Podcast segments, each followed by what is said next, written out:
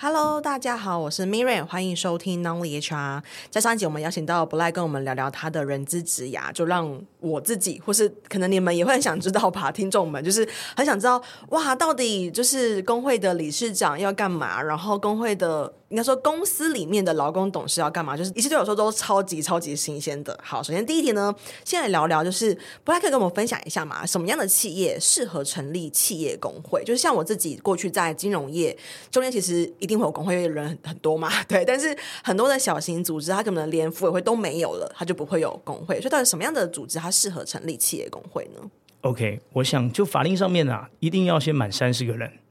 因为三十个人是组织工会的基本基础条件，你没有这个条件达成，你是不可能去申请工会的。然后听到你刚才说你来自金融业，我，超羡慕！我跟你讲，全台湾现在如果用职业类别来来归类的话，最强的就是金融业。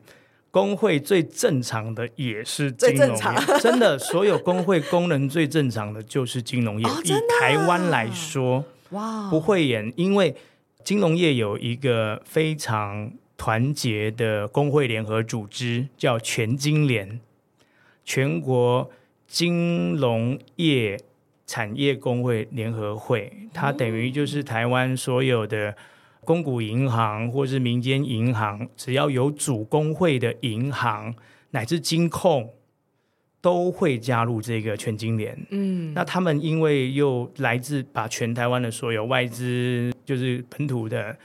这一些金控业者的众会都加入了，所以他现在已经走到社会对话的这个阶段了。他的发言是可以直接对金管会，甚至是可以高度上到国会，上到总统府。哦，长知识了，谢谢你的分享。所以我回到刚才第一个问题，就是说你一定要有三十个人，嗯，在这个组织里面，然后这是客观条件。那有一个主观条件很重要。我会建议啊，就是要成立工会的组织，可能要先去打听一下自己的老板对于 union 这个东西是什么样的心态。如果自己的老板呃比较守旧，比较活在上个世纪的台湾，那我会建议你先先别那么。急得当烈士，嗯，哦，因为烈士就是那种是会会会葬在黄花岗，对对对对对对对。哦、但如果自己的公司还年轻，是活在二十一世纪的公司，那老板或者是背后的股东是来自于所谓侨外资，那他们的思维，假如有一些是欧陆的，或者是美国的，或者乃至日本、韩国都可以，因为在我看前上面举的这几个区域。他们的工会意识啊，或社会对于工会的接受度都很高哦。对，欧美、日韩对于工会，甚至是工会组织领袖的这一些，都是非常非常抱抱着敬意的，嗯，而不会是贬义。所以，如果公司的资本是来自于这种海外的侨外资，我会建议，然后你又满足了组成工会的条件，嗯，这个时候去组工会就会比较。有可能会是一个正常的工会，嗯、自主的工会。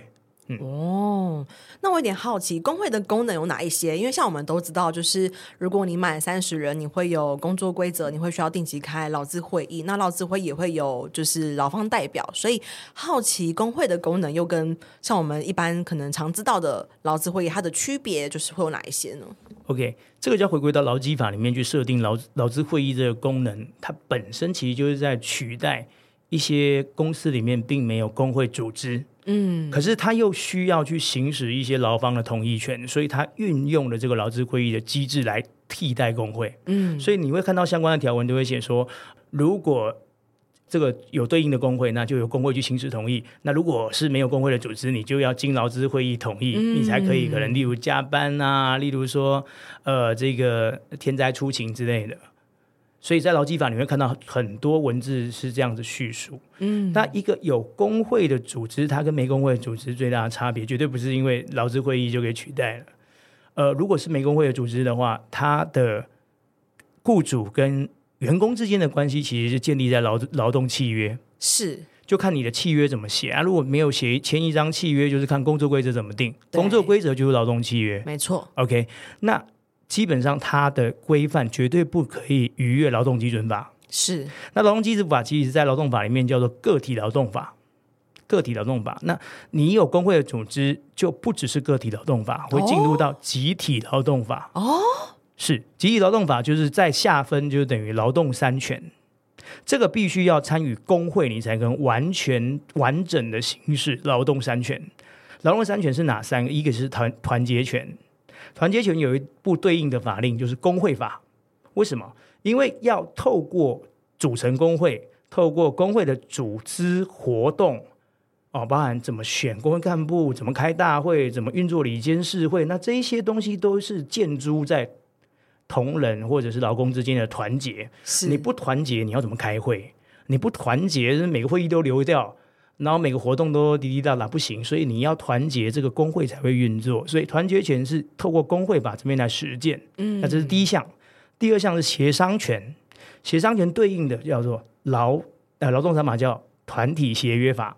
所以你会听到有一些工会组织会跟他的公司去签订团体协约。嗯、那团体协约一签订之后，它的好处是什么？团体协约在所谓的法律适用会优于工作规则。我们国家三读通过的法令在立法院，那他会透过总统府发布就生效实施嘛？那他会根据这些三读通过的法令，负责的主管机关会去定执法。就像是以劳基法而言，劳基法是三读通过的法令，是。那它的执法叫什么？叫劳基法施行细则。对，那这个执法是谁定的？是由劳动部定的。哦，所以母法经过立国会的授权，就交给行政机关去定执法。是，那等于简单来讲就是法令啦。那法令完之后，如果你有团协、团体协约，那下一个适用就是团协。哦，团协是大于工作规则的。嗯，所以你只要有团协，雇主后面要怎么改工作规则？对不起，你团协这样定，以团协为主。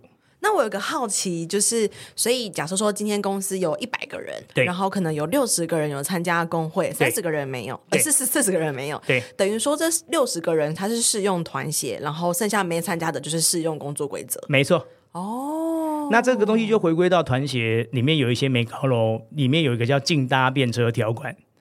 你刚才讲的就是，假如我这个团协签了，而且我这个团协里面有签一条叫禁搭便车，就是我只保障有加入我这个工会的六十人，人，嗯，那你剩下三十个没加入工会，对不起，呃，你要么就是放弃我团协的内容，因为你就沾不到，嗯，不然很简单，你就是付钱，嗯，哦，享有我们条约的内容，这是第二种路，哦，你可以付钱享有。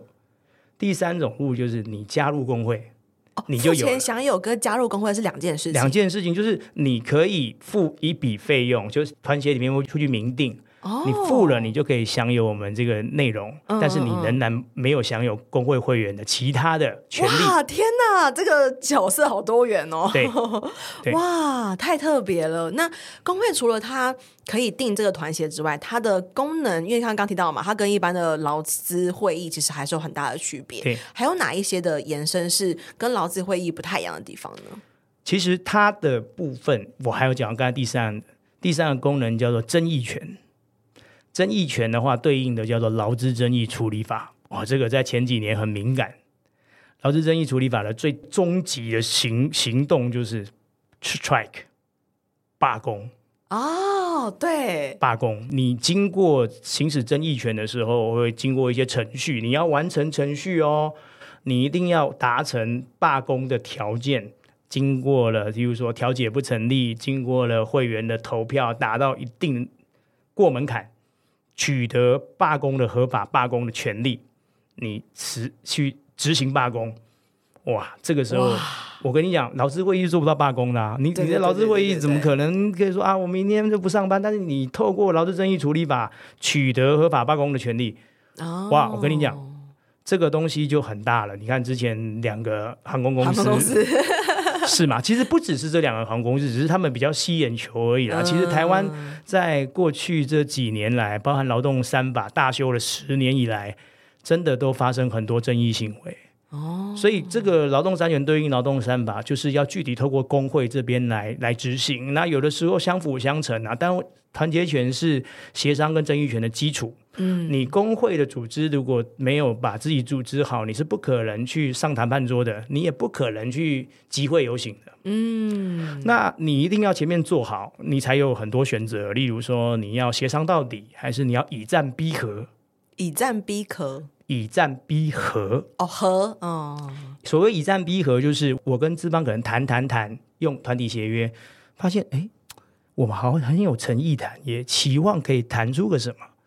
哎，可是这个公司的代表或资方的代表，好像就是一副哎，我也没有很想跟你谈。嗯，我们这边有律师，哎，我们都请大律师在这边作证，你们是要跟我们要什么东西啊？老板已经对你们够好了。但那个不诚信协商，如果真的让工会毛起来，然后工会就跟你走争议，叫以战逼和。哦，你不跟我好好谈，我就上街头跟你谈。哦。那最后上街头了，社会的关注就来了。嗯、那、嗯、有些老板就经不起这个压力，就说啊，大家不要上街头，我们可以好好谈。所以你都会发现说，那些原本想谈的，后来被糊弄了之后，就会开始丢一些。我们不排除啊罢工，嗯，我们不排除哦集体休假。嗯，但其实集体休假是跟劳动三权不一样。集体休假其实还只是透过那个个人的权益、个人的权利做做，只是做统一行动而已。但我会认为那个对还是会比较被管理权去击溃啦。所以真正的工会正常化里面，其实罢工像我刚才讲的，在欧美、在日韩，对啊，常态很常罢工哎。对，而且像最近好莱坞就在罢工啊。嗯，所以很多说明年看不到什么剧集了，因为 因为因为那个。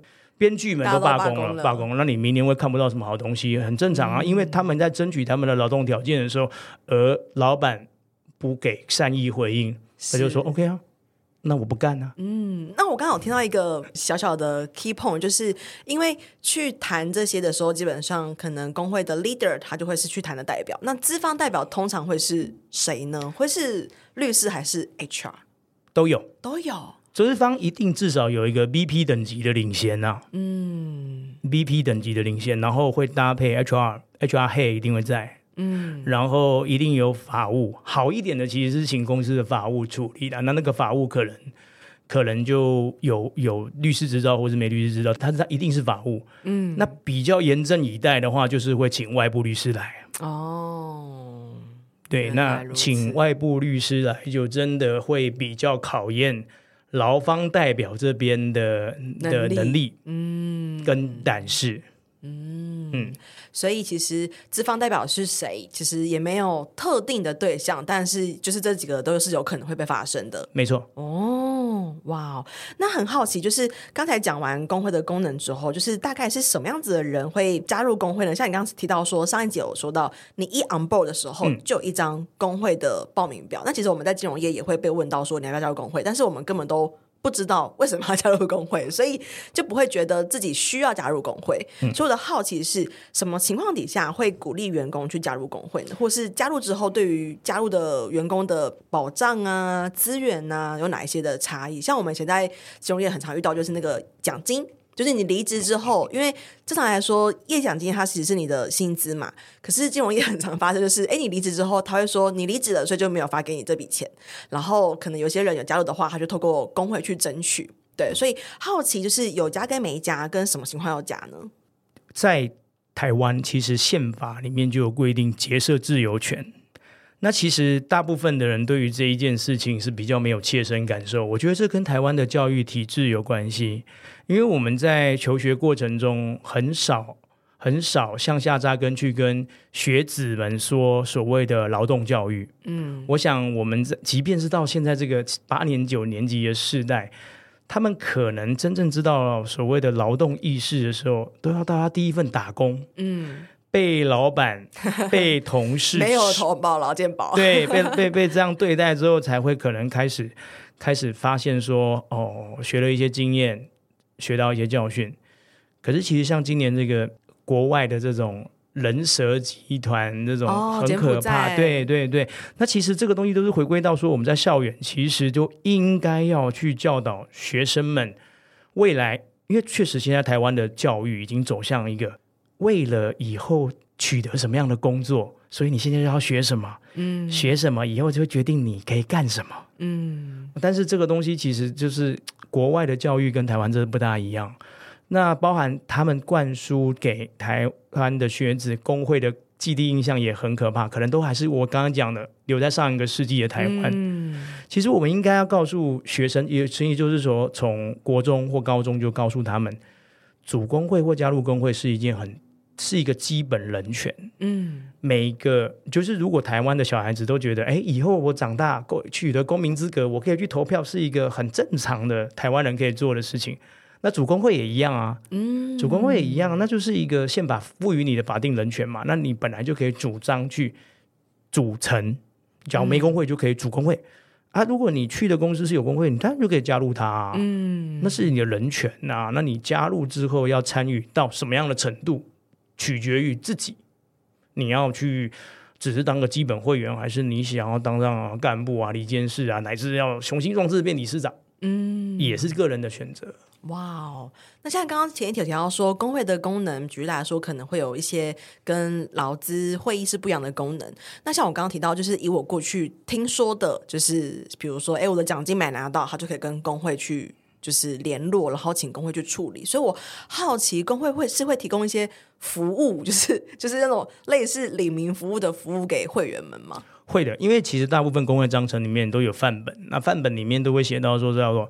会员意见反映处理，那这个东西简单的讲叫做下情上达啦。嗯，但我个人不喜欢这样的解释，因为我认为工会是一个去阶级化的，所以它其实不不不不会有什么上对下。嗯，因为有些人都以为说啊，理事长就是高高在上，没有，理事长还是会员。嗯，理事长没有高高在上，理事长他只是被赋予的。责任义务比较多，嗯，他要去负担比较多的事情，为了这个工会。但是呢，他要做的事情其实就是在章程都明定了，所以包括您刚才讲的很多会员意见的反应，嗯、那这很有趣哦。如果今天这个意见不是只有一个会员，是十个会员、一百个会员都反映，哇，那这就是符合我刚才讲的集体劳动的范畴哦。那越多人反映的意见。工会就越有力量去跟公司这边说：“哦，我们现在会员一定程度在关注这个议题，就像你讲奖金这个部分，嗯，那是不是公司现在这个奖金的业务上面有可以在检讨？嗯，哦，在精进的地方哦，没关系。你如果觉得这个东西已经很好了，我们这边有更好的提案，工会就会提工会的版本，工会的见解啊。”更实务上的告诉公司说，这个地方你们是不是可以再多想一点？因为这地方可是 HR 没发现的。哦，有时候很好玩，定规定的人不一定知道自己定下去当初定下去的的那个设想，最后落落诸实行之后会发会发生他没想到的事情。嗯，那这个对员工来讲是很切身的。啊，问题是你要他定的那个方式，后来要去改，他好像打自己嘴巴一样。他就觉得我那时候都想得很清楚啊。问题是你下去之后，就真的会有一些地方，大家说不合时宜，你你你那个所谓的不知民间疾苦。是。那工会其实就扮演这样的角色，那他就可以透过工会的理事会讨论。那因为所有有工会的组织很很好玩，所有法定的代表，包含劳资会议，包含福利会哦，或治安委员会，其实都是由工会去推派的。所以工会运作的好，你基本上就是可以透过你的劳方代表，在这些不同功能的法定会议上面，哇，去传达。例如，我是 benefit 的议题，那就是交给啊福利会的工会代表去福利会提案啊。哦，啊是所谓的工作职职场安全的，例如说你要预防职场霸凌，就是交给治安委员会的劳方代表去提啊。哇，那我们目前在劳资会议的主要功能是检检视既有内规。既有内规，对，就类似工作规则哦。那有一些要跟上时代的，我们就会在这边去做沟通，或是公司的一些执行的政策上面有一些可以让同仁再舒服一点的，那我们就会比较想要追求快一点的时效性，我们就会透过劳资会，因为每一季就会见面一次。嗯嗯，哇哦，好有趣哦！所以我好奇，就是平常就是在公司里面刚提到的，比如说像是职工安全的，还有服委会，嗯、还有刚刚劳资会议。哦，对，所以这些都会是由工会理事长他要去管理的范畴嘛？就你的就是理事长的范畴是要去他的管辖也包含这些嘛？也不能说理事长管的，应该说是工会要办选举。办选举，工会是一个办选举的单位，那他需要 report 给工会吗？这个要看那个内规怎么定哦，因为它其实是在法规上面，就是说你有工会的组织，就是这一些的代表的的选任出任要由工会这边来定定你是怎么怎么派出来的。嗯，你有一些工会可能是理事会派任，就理事会开个会，然后可能提个案。大家通过了，就是好，那接下来这个就是谁派派谁去。那我们是这样啊，我自己的工会都是像福利会、像劳资会议，我们就是直接透过会员直接选举。哦，所以工会就是办选举，嗯，然后去由会员这边选出来最高的那几那一些人代表，嗯，最新的民意去这一些会议里面反映民情。是。哇哦，那我想了解，就是所以理事长他的工作范畴会有哪一些是要处理的事情？还是要回归工会章程啊？工会章程是最根本。那其实，在工会章程，大大家就对于理事长的职责有一个很明确，叫做执行会员代表大会的决议。哦，执行会员代表大会的决议。决议举例来讲，我们讲对照公司法官这样子的角色，嗯，也不算是，因为说，就像我们拿公司法来对对照好了，公司里面的董事长其实要执行的是股东大会的决议。哦，股东大会把他选出来，那他后面的董的董事长的作为就是不能违背股东大会，因为这是投资人嘛。嗯、那在工会的吧，工会的最高权力机关就是大会，嗯，那有一些比规模比较小的叫做会员大会，嗯，一百人以下。你就一定要召开会员大会哦，超过一百人以上的工会，你可以再选出会员代表哦，一定要过百哦，没有过百就不行，就是要实打实的叫会员来开会，嗯、过半人才可以开会。是，那假如你超过一百个，像我们就有超过一百个，我们就可以选出会员代表。是，然后会员代表每年要开至少一次的例会，嗯，临时会不谈。那理事长就一定要出席大会。而且要主持大会，是那大会会通过一些决议嘛，一些工会重大的政策方向，嗯，大会这边决定了之后，例如年度预算、年度报告，那接下来理事长就要遵照这个大会的决议进行相关后续的执行事项，嗯，不能违背。哇，嗯，那除了理事长之外，其他的角色会有哪一些角色诞生呢？监事，然后跟会务人员。哦，基本上我们就会变成说，台湾的工会很有趣。他在叫我们对政治有一些了解的话，它本身就是把市政府跟市议会合在一起啊。市政府跟市议会，对，嗯，觉得理事长有点像市长，嗯，那你说有没有人来监督监督这个理事长？就像议会去监督市长一样。嗯，那其实监督理事长的就又是大会，可是大会一年才开一次啊。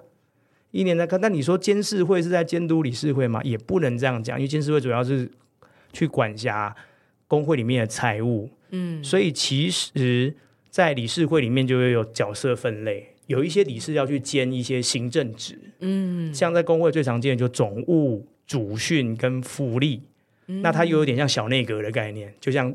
市政府的局处首长，那这几个理事就要负责去干这一些业务。哦、那你会发现，其他理事没有兼这些行政职的，就好像嗯，没这没有没有什么其他的角色，没有，他是有的。他其实，在理事会这些没有兼行政职的理事啊，就有点像是议会的角色哦，议员的角色。那他就要在理事会里面，对于哎那个李某某理事今天推的这个活动，我从。同仁的反应说，可能我们要再周延一点哦，所以他等于是说，在理事会的功能里面，就把这一些包含执行业务跟检讨业务都在理事会里面做。哦，所以一个理事会的声音话语权越 diversity 越多元，就不会落入一言堂，嗯，就不会让这个理事长变成一个大怪兽，嗯，我所以我在上任之后，我跟同伴说，我我不要叫工头，我不是工头，我是工友啊，我是好定甘共金的工友，嗯，哇，那我想。就是在想想在好奇再指导一下，就是所以理事长然后会有很多不同的理事也会有监事，然后大家会讨论。然后看你刚刚提到说，哎，可能有一些理事会说，哎，某某理事提出来的活动或是某某理事办的活动不够周延，所以工会平常是会办活动的吗？是的。哦，他们除了劳资的议题之外，也会有一些 campaign 是给劳方的。嗯，哦，是的。会像是什么样子的活动呢？因为平常其实已经有治安跟福委跟呃劳资会议了嘛，所以好奇工会还有哪些就是输出，就是这些是给会员的比较重要的。呃，从福利面向，所以工会会有一些福利作为，例如说那个婚丧喜庆会有会员的那个补助金或互助金可以去请领。哦啊，这个是一旦经费没有很多啦，因为工会的财务都是来自于会员会费的提拨。嗯、那自式的来讲，像五一劳动节啊，就会是工会的大秀。像我们这两届，我们在这个部分都是直接推出家庭日哦，直接推出家庭日，而且我们希望的是同仁，我们的会员同仁是可以惜家。带眷带有的，嗯、我们不限制要有血缘关系哦，我们等于就是开放一个一个会员同仁可以带多少名额，那这个名额只要是你带来的，我们不会去验他你跟他的血缘啊，嗯，对，他就是一起来同乐。哦，因为五一是属于劳动的一个非常大的节日，那当然也有曾经很多的伙伴外外部的工会伙伴希望说大家五一上街。啊。是的，其实，在台湾五一上街是一个精神的、uh, 的作为。呃，也许未来我们我们的工会可能会走向那样，但我不知道。但是至少我觉得，在我们团结大家决要有这个决定之前，目前还没到那个阶段呢。哇，我们还是希望五一是一个凝聚大家的活动。那再还有个很重要，就是办选举。嗯，你刚才讲那些的法定会议都会在不同的时间要改选，那这些承办单位都是工会这边来处理。哇，所以办选举还有办劳教、劳工教育这些都是工会的重头戏。哦，劳工教育像是呃教他们一些像刚才有些劳工意识之类的这些培训内容，其实都可以。嗯、因为呃，假如要设定主题的话，是因为主管机关会要求，嗯，因为主管机关会用他的补助款来绑他的需求。哦。哦，你要领这个补助，你就要在设定的呃劳教的课题里面、议题里面去符合我希望你谈的东西，哦，我才给你补助款。嗯嗯嗯。当然，如果你要讲不在我不在我政府机关规定的议题，那就是对不起，你自筹经费哦，一样可以让你办哦。所以，我们实务上来讲，就是说我们会去考量，第一，我们一定会把。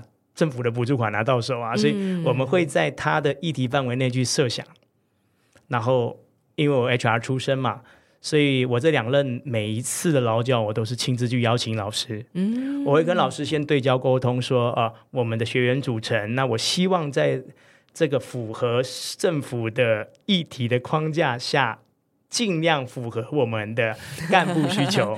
嗯，所以讲义一定会有，但内容就。其实我们自己可以先推敲好，但一定也是那个主题，嗯、只是我们会特别讲这个主题里面符合我们需要的那个部分。嗯，哇，所以其实政府也有针对工会有蛮多的资源跟补助释出。没错。哦，以现在来讲啊，呃，劳动教育的补助款各地方政府都有，嗯、所以基本上去申请就有了。那中央劳动部来讲，这几年比较明确的是 Line at 啊，对。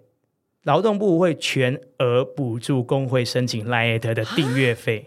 Really? Yes. 哇，好特别哦！从二零一七啊一八开始，这么久，很久了，很久了。那时候我第一次知道的时候，就赶快去申请啊。哇！而且我跟你讲，今年开始 LINE@ 又改了费率嘛，现在就是已经历年都有申请的，明年是适用政府补助高用量。所以等于说，就是工会会有自己的 Light，然后他可以发他的讯息给他的会员们。对，哦，目前像我们已经申请很多年了，明年开始就是直接升等成高用量。哇，高用量啊，用一千多块吧一个月。哦，哇，这个资讯也是一个冷知识，感谢 Bly 的分享。OK，我觉得今天收获非常多，就是工会对我来说是一个未知。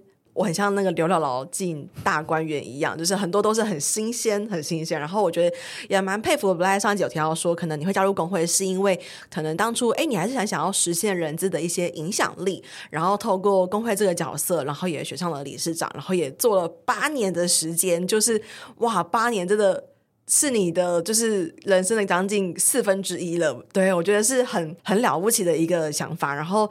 接下来也很期待，如果 Bly 你可以送进董事会，就是送送进董事会，我觉得那个影响力又会更不一样。等于说可以在整个公司经营的高层会议上去提出劳工的需求，或是从劳工的想法看到说，哎，这样子的决策对我们的权益有哪些受损的地方？对，我觉得也也蛮也蛮特别的。那最后呢，想要邀请 Bly 可以给，如果他想要成立的，他不一定是人资伙伴，他可能就是一般的工作者。如果他想要成立工会的话，可以给他一些行动的建议吗？我觉得要成立工会，行动建议就是说，要先确定自己现在在这一个工作环境的角色，这很重要。就自己到底有没有觉醒，这是我觉得第一步，自己要先觉醒。那自己觉醒，这是第一步哦。第二步就是你有没有伙伴哦。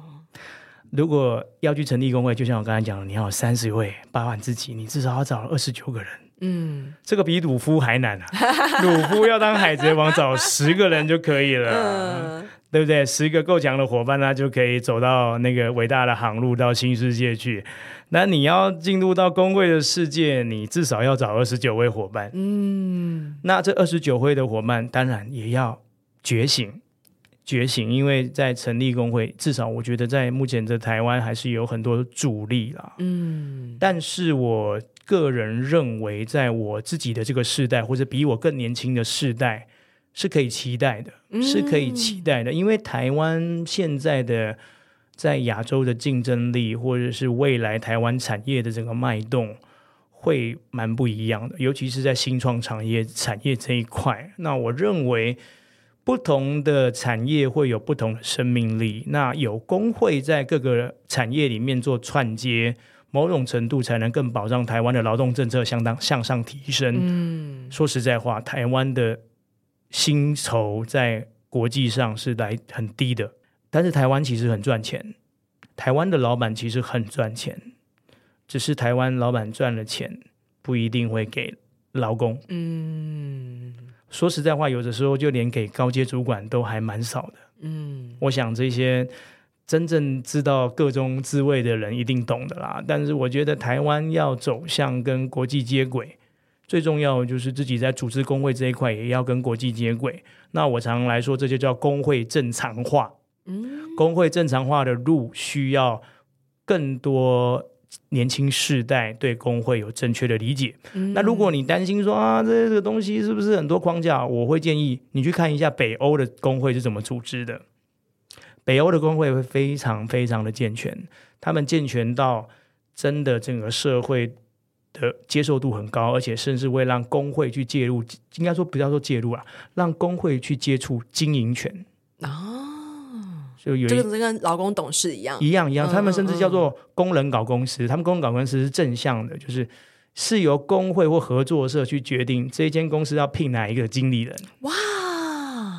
这就是欧洲，很棒哎！就是那个 voice 直达天庭。对，其实他们自己本身就是老板，嗯、因为他们是用合作社的概念嘛。嗯，那合作社台湾其实有合作社吧？可是合作社在台湾并不流行，因为台湾更流行也是中小企业的体制。哇哦，这让我想到我的第一份 HR 工作。当时公司可能会有一些，比如说什么呃业务激励大会，然后办在周六，然后强制你要出勤，然后没有补假，然后买制服还用你自己的钱。对，我觉得说，天哪！如果那时候我就认识到工会的话，我就会觉得说我一定要去办一个工会，然后来颠，就是翻转这一切的就是不公平。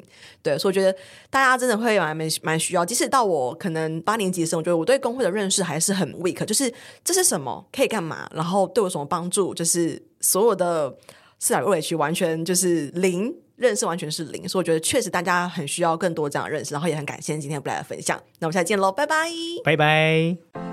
这堂招募漏斗不只是课程，也是一套诊断招募绩效的工具。它将成为你的小百科。每当遇到真才困境时，你可以在这堂课当中找到解决方法。初入人资领域，不晓得如何展现你的招募能力吗？你有招募时效与绩效压力，想要找方法来让你喘口气吗？不晓得如何诊断招募困境，找不到突破点，想了解更多业界的新做法吗？不用花上万元请顾问，这堂课程让你轻松获得数据分析能力，自行诊断招募困境。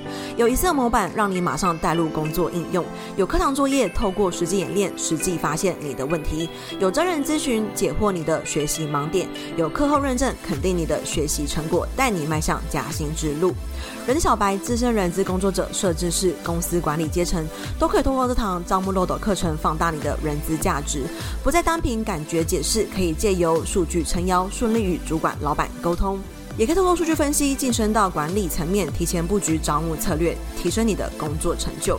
我是 Miriam，掌握招募漏斗数据思维，让我在转职时加薪幅度高达六成。过往在企业内担任人资时，招募绩效也获得公司价值六位数的破格配股，甚至激发了招募团队的鲶鱼效应。我现在是一位人资讲师，也是一位做好企业的人资顾问，辅导将近二十多家的企业，招募绩效都大有改善。主动应征履历量增加了百分之四十，到谈率高于百分之八十五，报道率甚至突破百分之九十五。我在二零二一年开设了第一堂招募漏斗的课程，最近已经累积了一千名的学员，课程获得将近四点八颗星的好评，众多学员因为招募漏斗成功加薪。经过两年的时间淬炼，收集了学员的学习问题与反馈。二零二三年，我大幅更新了招募漏斗课程，将内容全面升级。如果你是人资工作者，想要突破真才困境，大声的证明自己，或是想要提升工作能力，往 HRBP 迈进，那你千万不能错过这堂课程。